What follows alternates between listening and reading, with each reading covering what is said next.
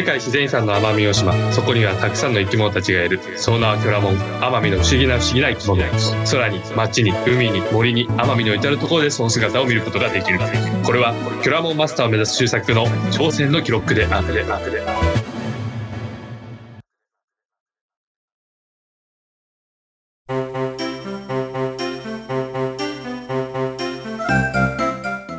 さあ、はい。始まりました。ありがとうございます。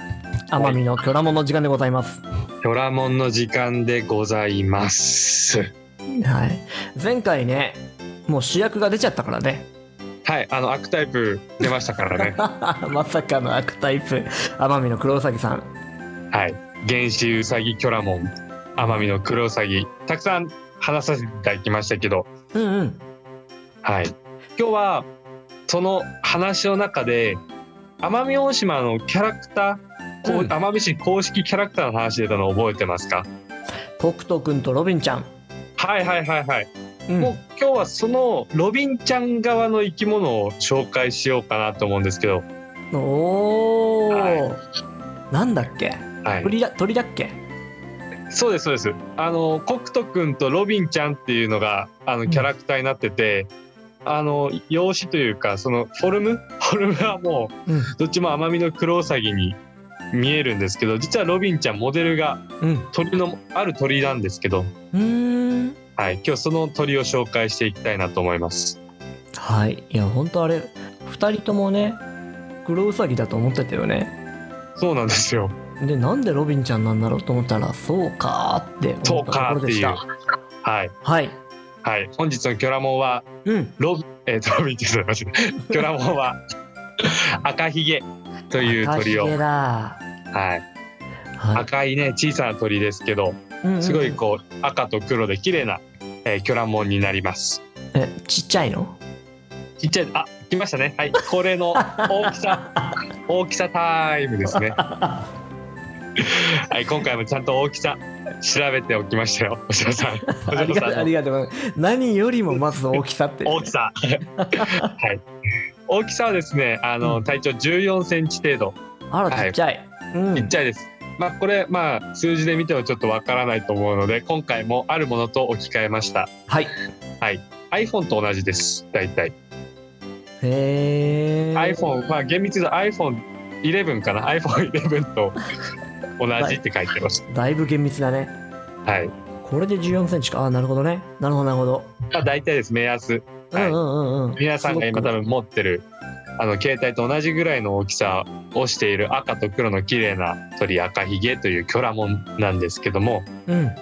これちょっとロビンちゃんとコクト君ちょっと掘り下げていきますか。その赤ひげの本来のその話をするよりもそのコクト君のうん。あのーコクト君とロビンちゃんの話をちょっと先に紹介できればなと思うんですけどえ検索するとねコクト君お腹に腹巻きしてるんですよ。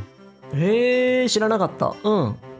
黒っていう腹巻き。あ本当だ。してるしてる。うん。はい。してるんですけど、これ面白いんですよ。あの誕生秘話っていうところに書かれてるのが、はい。もともとは普通の奄美のクロウサギだったが、だったが交通事故に遭い瀕死のところを奄美大島の大自然パワーに助けられて妖精として復活した。へえで、このは腹巻きなんですけど、お腹の腹巻きは交通事故の怪我を隠しているので、腹巻きをしてるっていう設定らしいです。そんなはい。結構こう悲しい運命の腹巻きだったんだねさすが悪タイプだね、はい。さすが悪タイプですよ。うんうんうんで、そのまあまあミッキーとミニーちゃん的な存在で横にこう立っているロビンちゃん、これがモデル赤ひげっていう鳥がモデルになってるんですけどうん。まずこれ調べてみてえー、と思ったんですけどなぜロビンちゃんか。うんうん前回の奄美の黒さんからちょっと2人してこうびっくりしましたけどうんはい。赤ひこれ実は、げのね、はい、英名ですね。うん、琉球ロビン、そう琉球ロビンからロビンちゃんっていうのが来てます。なるほどね。ちなみにでもそれを聞くとさ、はい。琉球ロビンっていうのが赤ひげであれば通常のまずロビンっていうのは何になるんだろうって思うよね。ニコロビンじゃないですかね。おお海賊王の一味。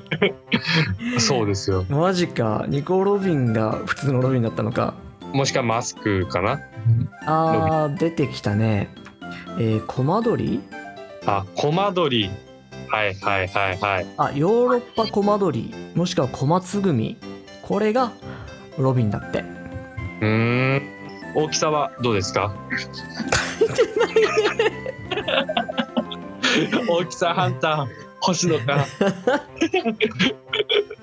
って知らなかったんだもん。あでもえっとねどっかの国鳥だよロビンは。英語イギリスの国鳥へえすごい。ロビン結構すごいですね。あれ？しかもウグイス？はい。もロビンって呼ばれてるっぽいよ。へえそうなんだ。いろいろと面白いですね。ロビンから。ね。でもうん。ワンピースで言うとニコ・ロビンはあの、悪魔の子って呼ばれてるんですよ。悪ですよ悪またこれも悪だ。これも悪ですよ。奄美市のキャラクター。これ悪タイプからやっぱ生まれてるのでやっぱりロビンちゃんはやっぱりこうニコ・ロビンともやっぱロビンっていうのがやっぱりキーワードですよ。なるほどね。筋肉マンに出てきたロビンマスクも最初悪い悪いやつだったからね。そうですよそうですよ。やっぱロビンはやっぱりこうそういったのがついて回るかもしれないですけどこれちょっとロビンちゃんのプロフィールですね。誕生日はちょっと読んでみると面白いんですけどもともとは赤ひげだった。もうここからスタートです、はい、うん。誕生日は一文目。もともとは赤ひげだった、うん。でここからこあの国徳の悪要素が前面に出てるんですけどちょっと読み上げますね。はい。国徳くんが一人ぼっちだった時に赤ひげを見て、うん、あんなお友達が欲しいと念じていたら、うん、国徳の妖精パワーでロビンちゃんに変身変身させてしまった。マジはい、でこれ最後残酷な一文なんですけどうんうん。普段は国徳のお友達として遊び相手になっている。うん。赤ひげだった頃の記憶はないが歌うことは忘れていないという意味深な自分で。なんか寂しい話だね。記憶なくなっちゃってるんだ。記憶なくなっちゃってるみたいです。ただ歌うことは忘れてはいないらしいです。なんか寂しい話だね でもやっぱりこう最赤ひげの最大の特徴はうん。すごいこうさえずりですね。鳴き声がすごい綺麗なのが一つ特徴です、うん。うんうんうん今こう山は新緑の季節迎えてますけどはい。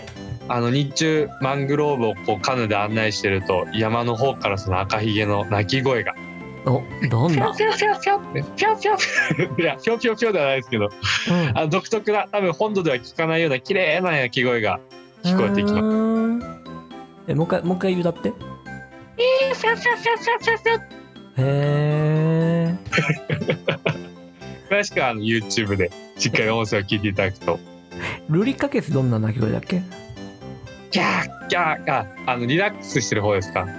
あうんじゃあそっち。これリラックスしてるそうですね。できるからヒュッヒュッヒュッ。みたいな感じ。あら似てるだね。ピューピューって感じです。ルリカがうん。ピューピューって感じで。赤ひげよヒャヒャヒャヒャヒャヒャ言ってます。じゃあルリカケスのリラックスしてない時は？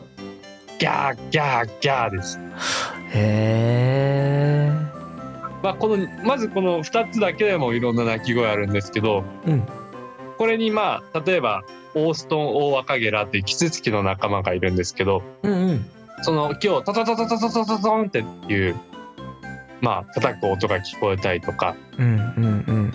あとはもう普通にウグイスとかもあとはメジロとかシジュウカラいろんな鳥の鳴き声がこうしているのをこう想像していただければうん。こう賑やかになってきてるのかな。奄美大島もだんだんこう賑やかになってきてるのかなっていうのがちょっとイメージできるかなと思います。うんうん。ちょうど今ぐらいだと泣きまくってんのかな鳴きまくってますね。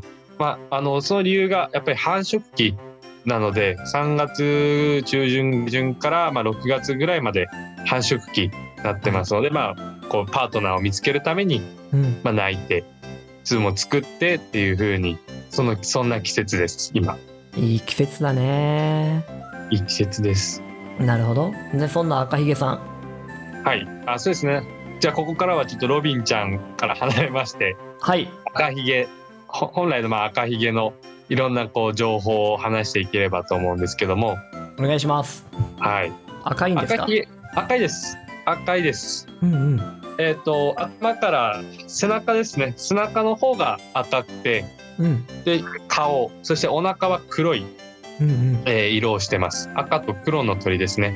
うーん。はい。まあごめんなさい。これねオスとメスでちょっと違うんですけど今言った特徴はオスです。うんでメスの方は、まあ、額とお腹はもう黒くない、まあ、灰色に近い色をしています。うんうんうん国指定の天然記念物にもなってます。はいこれもなってます。うんうん。国内希少野生動植物種といって、まあ、環境省の種の保存法で、まあ、守られてる奄美大島の希少種固有種ですね。